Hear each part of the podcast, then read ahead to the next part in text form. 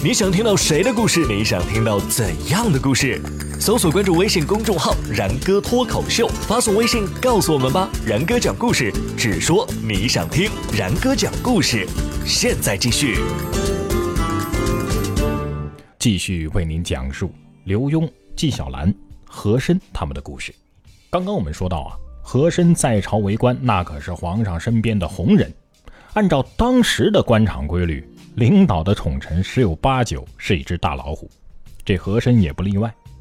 根据清朝野史大观《和珅家财》记载，和珅当官二十年，敛财二十亿两啊，这个数字远远超过了大清近二十年的财政收入的总和。就连他们家的家奴刘全儿也能随之得道升天，成了日至千金的暴发户。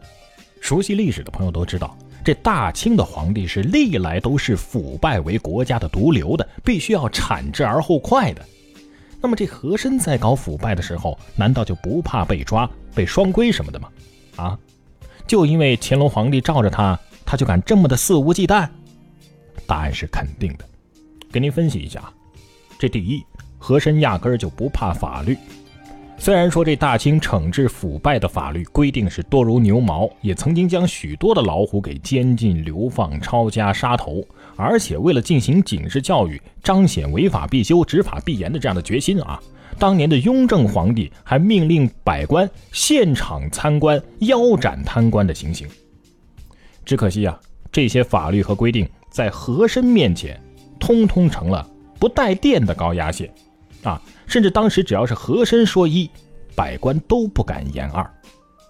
这第二呢，和珅不怕你监督，咱们大清也有纪委啊，御史就是可以上书言事弹劾百官的。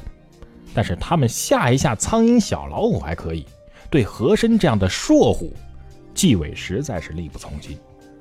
虽然说有御史曾经弹劾过和珅的家奴刘全儿，但是在和珅眼里，这不过是蚊子在嗡嗡叫。根本就无关紧要，更有甚者呀，是猫鼠一家，纪委御史成了和珅手中的武器，他看谁不顺眼就指使御史们弹劾谁收拾谁，彼此之间甚至是亲密无间。第三，和珅不怕人民，老百姓常说群众的眼睛是雪亮的，但是和珅的信念是，有的贪赶紧贪，哪管身后洪水滔天呢？俗话说得好，金奖银奖不如老百姓的夸奖，金杯银杯不如群众的口碑。但虽然说和珅没有百姓的掌声和群众的夸奖，但是官儿可是越当越大了，钱可是越收越多了。至于那些口碑和夸奖，对他来说根本什么都不是。这第四，和珅也不怕领导。和珅聪明伶俐，博学多才，精通满汉、蒙古、西藏四种语言，精读过四书五经，更精于。揣摩领导的意图，会来事儿，能办事儿，那是深得乾隆的宠信。甚至我们都知道，到了乾隆暮年的时候，话都说不清楚了。上朝发布命令的时候，那必须得和珅站在身边，因为只有他才能听明白和，才能听明白这乾隆在说什么。和珅呢，就根据自己对乾隆所说的话的判断，把持着朝政。英国有一个使臣叫马格尔尼呀，在回忆录当中就是这么写的：当时许多人私下里。都称和珅是二皇帝，所以说呀，作为股肱之臣的和珅，自然不怕乾隆因为贪腐这些事儿拿自己开刀。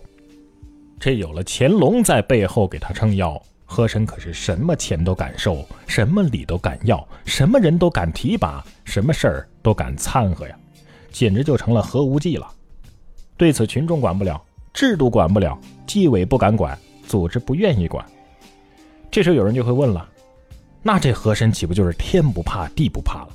也当然不是，他心里边有一件非常害怕的事情，那就是乾隆辞世。正因为和珅的所有的荣华富贵都系于乾隆一人之手，所以如果哪天乾隆因为年事渐高倒下了，和珅可就傻了眼了，好日子也就到了头了。所以根据《清实录》《仁宗实录》记载，乾隆皇帝一辞世。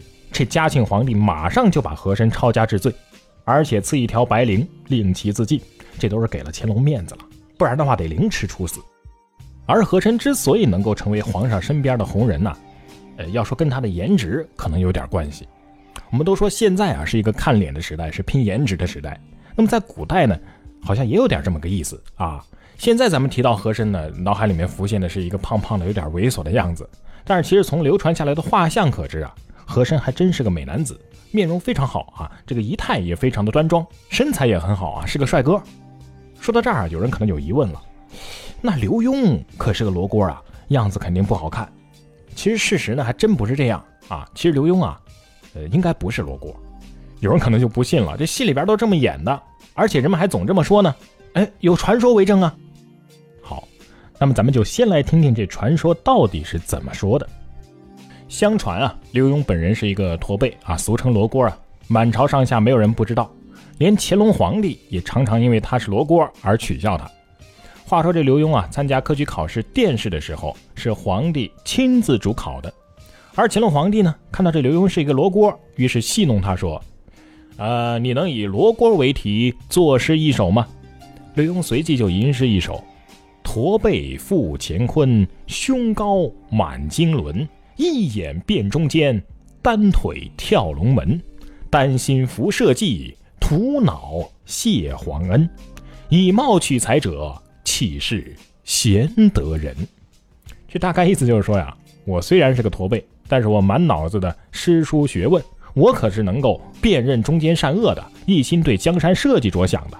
我要是考上了，那固然是感谢皇恩；但是我要是没考上，皇上，您这是不是以貌取人呢？啊！于是皇帝听后呢，又是惊叹，又是惭愧，于是当场就钦点刘墉为状元。这是一个传说。还有传说称呢，这个刘墉入朝为官之后啊，上朝叩拜的姿势非常奇特，引来满朝文武捧腹大笑。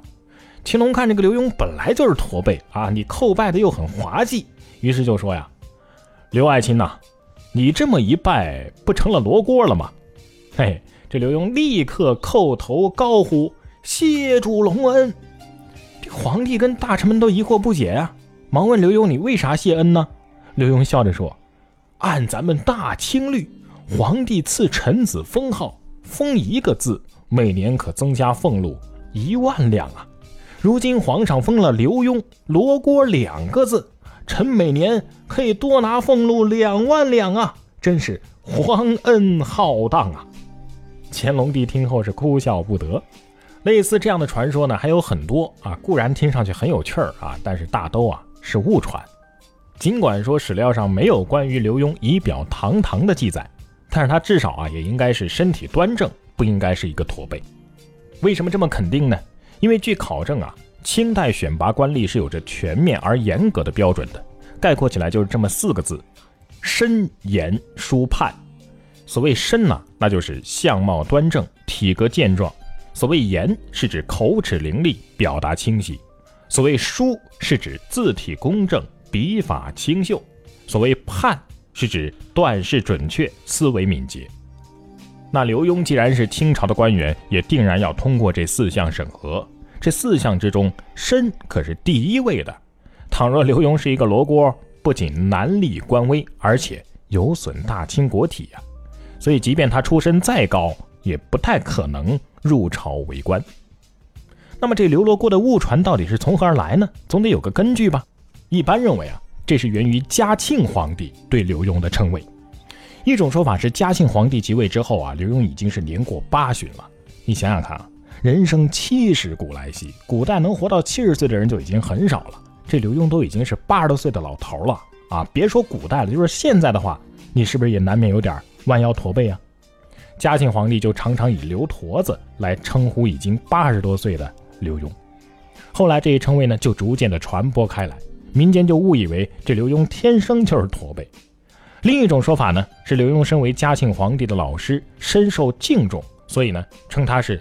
刘阁老，这阁呀与郭读音相近，所以这阁老阁老在人们的口耳相传当中就成了郭妖啊。于是这刘墉就成了刘郭妖，而郭妖呢，在京城方言里面就是罗锅的意思。于是这刘罗锅的叫法就流传开来。说完了和珅和刘墉，接下来咱们得谈谈这纪晓岚了。咱们看电视剧《铁齿铜牙纪晓岚》里边。张国立所饰演的纪晓岚，那是一表人才，风趣幽默，而且风流倜傥。但是现实生活当中，纪晓岚到底长什么样呢？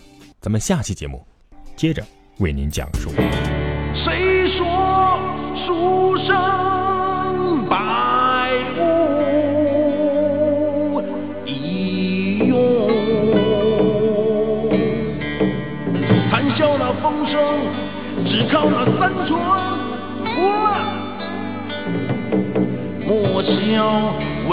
人渔